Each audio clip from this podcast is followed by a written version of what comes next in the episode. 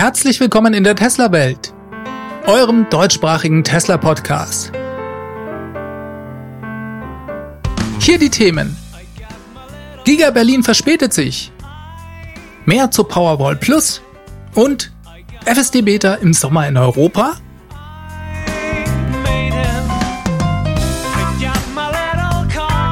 Mein Name ist David und dies ist die Folge 169.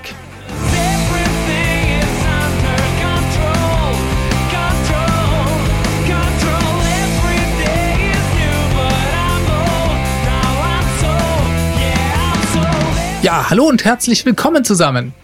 Ich darf euch mal wieder zu einer neuen Folge begrüßen und freue mich auch, dass ihr eingeschaltet habt. Schon wieder ist eine Woche vorbei. Ich bin noch immer dabei, den Earnings Call zu verdauen. Und im Nachgang sind mir auch ein paar kleine Dinge aufgefallen, die ich in der letzten Folge gar nicht mehr berichten konnte. Zum Beispiel gab es da so eine Grafik im Brief an die Anleger. Da geht es um das Model 3 und darum, dass das Model 3 die bestverkaufte Limousine weltweit in der gehobenen Mittelklasse geworden ist. Die Grafik zeigt einen Vergleich der Absatzzahlen verschiedener Fahrzeugmodelle weltweit. Verglichen werden hier das Tesla Model 3 mit dem 3er BMW, der Mercedes E-Klasse, dem Audi Q5 und dem Audi A6. Mit etwas mehr als 120.000 abgesetzten Einheiten liegt das Model 3 hier an erster Stelle.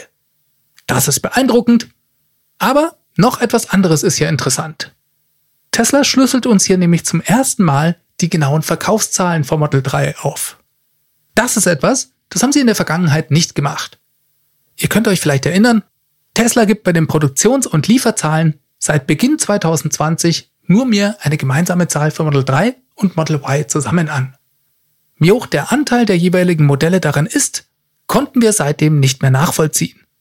Ich will nicht sagen, dass Tesla die versteuert, aber sagen wir, das Interesse bei Tesla, diese Zahlen genau pro Modell anzugeben, ist nicht sehr hoch. Jetzt haben sie es auf diese Weise aber doch getan. Knapp über 120.000 Model 3 wurden also im letzten Quartal gebaut. Das heißt im Umkehrschluss, dass nur rund 60.000 Model Y weltweit gebaut wurden. Und das ist interessant, weil die meisten Tesla-Beobachter, inklusive mir, da doch ein bisschen anderes Verhältnis mit einem höheren Model Y-Anteil vermutet hätten. Die Theorie dahinter war, dass das Model Y die Model 3 Verkäufe bis zu einem gewissen Grad kannibalisiert. Das Kunden sich also lieber für ein Model Y als für ein Model 3 entscheiden. Tesla dementsprechend langsam die Model 3 Produktion in Fremont ein bisschen zurückfährt und dort stattdessen mehr Model Y herstellt. Das kann natürlich immer noch so sein. Wir sehen aber hier, dass dies nicht in dem von uns Fans vermuteten Ausmaß geschehen ist. Das ist eine gute Nachricht für das Model 3, die Nachfrage danach ist nach wie vor sehr hoch, was die beeindruckende Zahl von mehr als 120.000 Stück doch zeigt. Das im ersten und schwächsten Quartal des Jahres. Fand ich einen interessanten Punkt und den wollte ich euch auf jeden Fall noch nachreichen. Eine Story, die sich auch noch weiterentwickelt hat, ist die Informationslage rund um die Powerwall. Elon hatte ja davon gesprochen, dass die Powerwall ab jetzt mehr Leistung mitbringt. Er hatte aber auch vor allem von dem Strategiewandel bei Tesla geredet, die Photovoltaik ab jetzt ausschließlich in Kombination mit der Powerwall zu verkaufen. Er nannte die Powerwall aufgrund der höheren Leistung Powerwall Plus. Das Plus ist neu.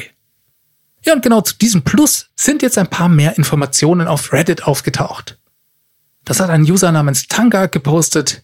Der hat sich von Tesla Photovoltaik bestellt und ist beim Abschluss seines eigenen Photovoltaik-Designs auf eine Tesla-Webseite mit Spezifikationen und ersten Bildern der neuen Powerwall Plus gestoßen. Soweit ich weiß, sind die öffentlich noch nicht auf der Tesla-Webseite sonst zu finden. Tesla schreibt hier Zitat, die Powerwall Plus ist ein integriertes Solarbatteriesystem zur Speicherung von Energie aus einer Solarproduktion. Ihr integriertes Design und die schlanke Installation ermöglichen einen einfachen Anschluss an jedes Haus. Die verbesserte Überspannungsfestigkeit bietet ein Backup für das ganze Haus in einem kleineren Paket. Zitat Ende. Dann werden die Key Features dazu aufgelistet. Und hier ist klar zu lesen, dass neben der Batterie selbst auch ein Wechselrichter und ein System Controller enthalten sind.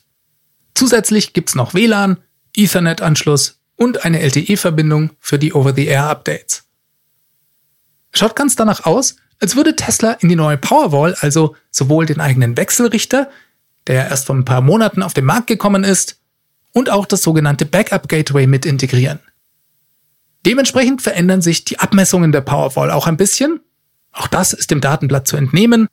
Das Gewicht ändert sich von 114 Kilo bisher auf jetzt 156 Kilo und auch die Höhe ändert sich von 1,15 Meter auf rund 1,60 Meter. Optisch sieht man auf dem Bild noch zwei getrennte Boxen.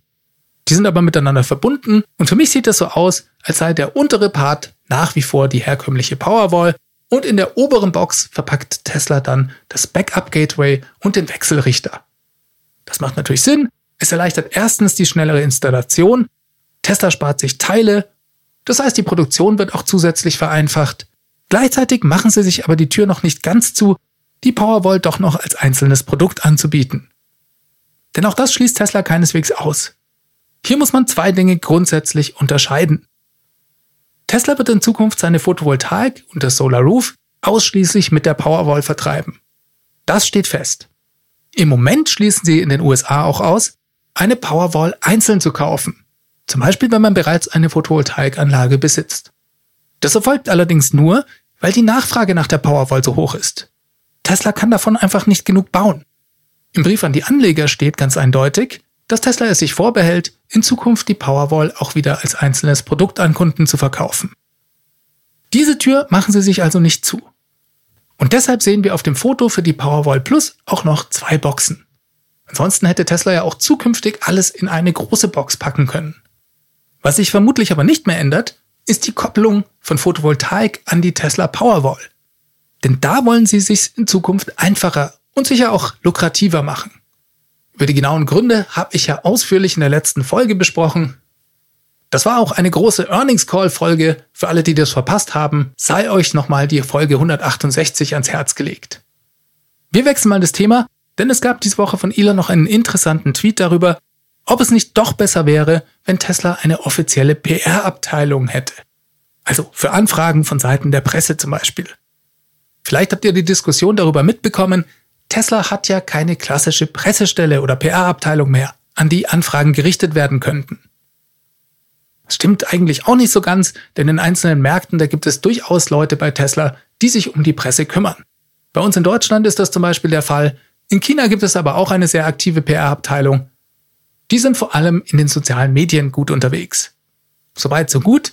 Es ist aber sicherlich richtig, dass es diese klassische PR-Abteilung mit Pressesprecher, die wir von anderen Großunternehmen kennen, bei Tesla nicht gibt. Viele Journalisten und auch Tesla-Fans bemängeln das. Sie argumentieren, dass besonders bei falschen Presseberichten Tesla es versäume, seine eigene Position klarer darzustellen. Tesla verliere Kunden dadurch, dass sie solchen Berichten nicht widersprechen. Außerdem mache es auch kein gutes Bild, wenn dann immer nur zu lesen ist, Tesla wollte zu diesem Thema keine Stellung nehmen Unsere E-Mail-Anfragen blieben unbeantwortet. Irgendwie klar, wenn es keine Anlaufstelle dafür gibt. Elon sieht das aber anders. Das wurde nochmal diese Woche in einem Tweet von ihm deutlich. Gary Black hatte ihm da geschrieben, könnte Tesla bitte in Erwägung ziehen, einen PR-Verantwortlichen einzustellen, fragte er.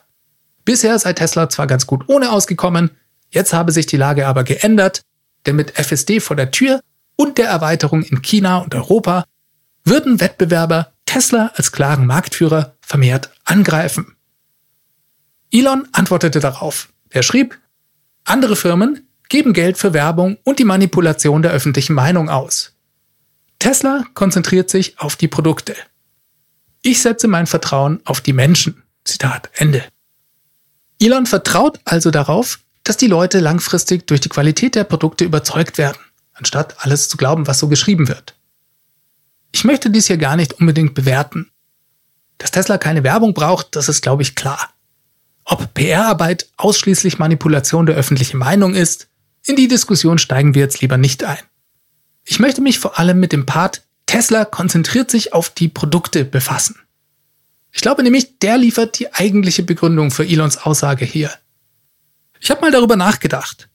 Das klingt ja erstmal fast ein bisschen überheblich. Wir bei Tesla, wir kümmern uns eben nur um das Produkt und nicht um so Nebensächlichkeiten, was andere von uns denken. So ist es, glaube ich, aber nicht gemeint. Sondern um das zu verstehen, muss man sich mal anschauen, wer sich denn um die Werbung und die PR bei Tesla kümmert. Und das ist Elon Musk selbst und kein anderer. Er ist das Sprachrohr des Unternehmens. Und seine Person ist auch für einen Großteil der Werbung und des Trubels rund um Tesla verantwortlich. Und ich glaube, wenn er schreibt, Tesla konzentriert sich lieber auf die Produkte, da meint er eigentlich, ich konzentriere mich lieber auf die Produkte. Denn was würde es denn bedeuten, wenn Tesla ein PR-Team auf globaler Ebene einsetzt? Ich meine, das würde nicht bedeuten, dass Elon von heute auf morgen aus dem Thema raus wäre. Im Gegenteil. Er müsste sich dann zukünftig mit diesem PR-Team abstimmen, Meetings halten, Texte freigeben und dafür hat er einfach keine Zeit. Die Leute argumentieren immer, dass das PR-Team nicht viel Geld kosten würde. Stimmt. Darum geht's aber nicht, sondern Elon ist CEO von Tesla und SpaceX und auch dafür bekannt, dass er sich massiv in die Produktentwicklung, in Verbesserungen und die Produktion mit einbringt. Wenn er sich also ein oder zwei Stunden pro Woche mit dem PR-Team abstimmen muss, dann fehlt ihm diese Zeit. Und das ist für ihn nicht akzeptabel. Denn da konzentriert er sich tatsächlich lieber auf das Produkt. Das ist für ihn die bessere Lösung, beziehungsweise eine bessere Nutzung seiner Zeit. Und das kann ich nachvollziehen. Langfristig werden die Produkte die Leute überzeugen. Dazu muss ich euch schnell eine Story erzählen. Ich bin gerade am Umziehen in ein neues Haus. Dieses Haus hat eine Garage. Yay! Da gibt's sogar eine Steckdose drin. Und meine neue Vermieterin, die hat, als ich ihr sagte, dass ich ein Elektroauto fahre, mich doch tatsächlich gebeten, ihr meine Haftpflichtversicherung zu zeigen. Sozusagen als Nachweis. Weil sie hat gehört, dass Elektroautos ständig abbrennen würden. Und dass die Feuerwehr den Brand auch gar nicht mehr stoppen kann. Das heißt, eigentlich brennt dann sofort das ganze Haus ab. Würde die Arbeit eines PR-Teams das jetzt verbessern? Vielleicht. Aber ich denke, langfristig werden die Produkte die Leute überzeugen. Da hat Elon schon recht mit. Und irgendwann werden ganz normale Leute wie meine Vermieterin auch nicht mehr besorgt nach einer Haftpflichtversicherung fragen, wenn jemand mit einem Elektroauto einzieht. Tesla kann im Moment sowieso nicht genügend Batterien bauen, um die Nachfrage zu bedienen. Das ist vielleicht auch noch ein Punkt für Elon. Für mich ist seine Entscheidung damit nachvollziehbar, auch wenn es sicher gute Argumente für ein PR-Team gäbe. So, dann habe ich noch eine Meldung für euch, die nicht direkt was mit Tesla zu tun hat. Am 23. April, da hat die ENBW eine Pressemitteilung veröffentlicht. Demnach bauen sie derzeit am Kamener Kreuz in Nordrhein-Westfalen einen neuen Flagship-Ladepark. Der kommt mit Photovoltaik und 52 Ladepunkten mit bis zu 300 kW Ladeleistung. Und das Beste daran, der soll bereits im vierten Quartal 2021 eröffnet werden. ENBW spricht hier vom größten öffentlichen Schnellladeparks Europas. Das stimmt, glaube ich, nicht. Hilden dürfte, wenn fertig ausgebaut, dann doch größer sein. Ist aber auch egal, denn wichtig ist, dass ENBW hier viel vorhat. Und nachdem auf ihrem gerenderten Foto des Ladeparks sogar ein Tesla Cybertruck zu sehen war, dachte ich doch, diese Meldung solle nicht unerwähnt bleiben. Bis 2025, da möchte die ENBW bundesweit 2500 Schnellladestandorte betreiben. Achtung, das sind keine Ladepunkte, sondern tatsächlich 2500 Standorte. Das seien mehr Standorte, als es bei Deutschlands führenden Mineralölunternehmen jeweils Tankstellen gebe. Das ist doch mal eine tolle Metrik. 100 Millionen Euro will die ENBW jährlich dafür investieren. Soweit also die Pressemitteilung. Finde ich sehr gut. Jetzt fehlen uns hier nur noch die Cybertrucks, um die Vision der ENBW, zumindest dem Fotorendering nach, wahr werden zu lassen. Reden wir noch mal ganz kurz über die Gigafactory in Berlin. Ich hatte es bereits in der letzten Folge angesprochen. Tesla möchte sich in Grünheide jetzt auch noch die Batterieproduktion genehmigen lassen. Nachdem dies eine Änderung des Antrags zur Genehmigung insgesamt darstellt, wird es vermutlich die Gesamtgenehmigung ein paar Monate hinauszögern. Und Tesla hat dementsprechend den angegebenen Zeitraum für die Model Y-Auslieferungen im Konfigurator angepasst. Da steht jetzt Ende des Jahres 2021. Das stand übrigens auch im Brief an die Anleger drin. Die Produktion und die ersten Lieferungen werden sowohl für Texas als auch Berlin für Ende des Jahres 2021 erwartet. In der Automobilwoche, da gab es sogar noch einen Bericht, nachdem Elon dem Team in Grünheide sogar Zeit bis Ende Januar 2022 gegeben haben soll. Bis dahin soll man dann mit der Serienproduktion dort beginnen können. Ja, vielleicht ist da was dran, ich weiß nicht so genau.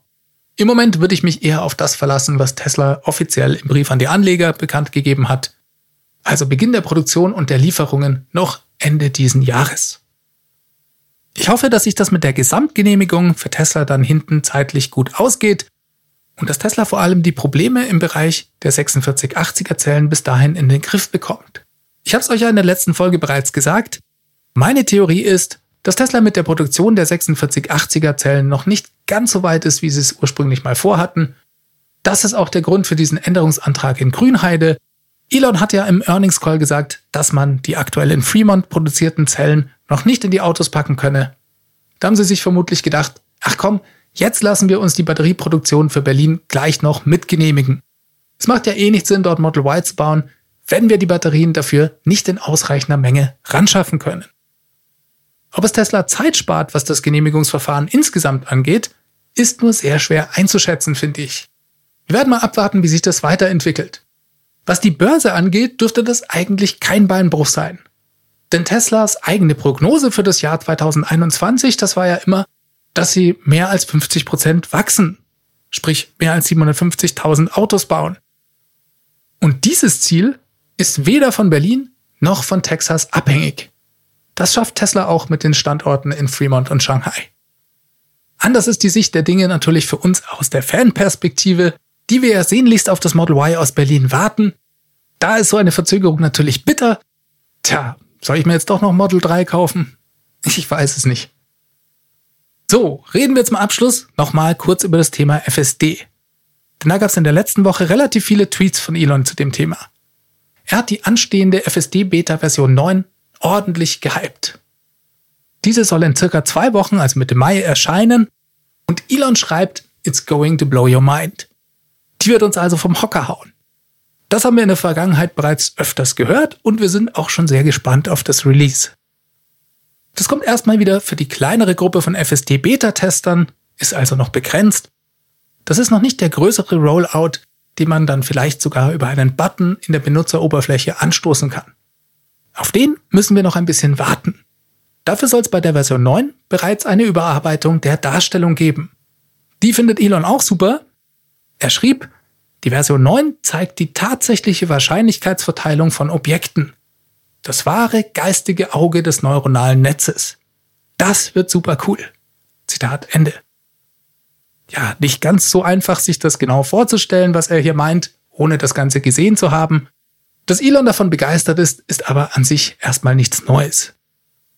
Eine sehr interessante Sache schrieb er aber dann noch über Europa. Er sagte, dass hoffentlich die FSD Beta noch diesen Sommer nach Europa kommen wird. In welchem Umfang, das muss man mal abwarten. Er schrieb auch ganz deutlich, hoffentlich. Es ist also alles andere als sicher. Aber es wäre doch eine fantastische Sache, wenn wir zumindest teilweise von den Verbesserungen profitieren könnten, die wir bereits heute in den USA sehen. Ich glaube, da wären wir für jede Verbesserung dankbar. Denn nichts ist frustrierender, als zu wissen, dass es die großen Fortschritte gibt und wir hier in Europa aber aufgrund der regulatorischen Bestimmungen außen vor bleiben. Damit komme ich für diese Woche zum Ende. Ich hoffe, es hat euch Spaß gemacht zuzuhören und ich wollte mich bei euch nochmal bedanken. Denn letzte Woche habe ich ja mal aufgerufen, dass ihr meinen YouTube-Kanal abonniert. Das haben auch einige gemacht. Ich habe seit letzter Folge ungefähr 50 Abonnenten mehr auf YouTube. Das freut mich ganz besonders, weil da würde ich gerne in Zukunft mehr machen. Ihr habt ja vielleicht gesehen, ich habe mal ein YouTube-Video zum Thema Starlink gemacht.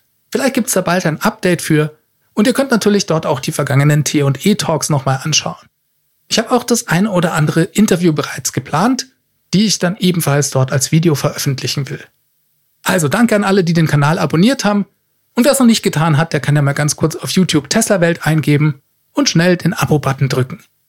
Ach ja, wenn jemand von euch da draußen Lust hat, mir dabei zu helfen, vor allem was das Thema Videoschnitt angeht, dann könnt ihr euch gerne bei mir melden. E-Mail-Adresse ist die feedback at testawelt.de. Da bin ich auch für jede Hilfe dankbar.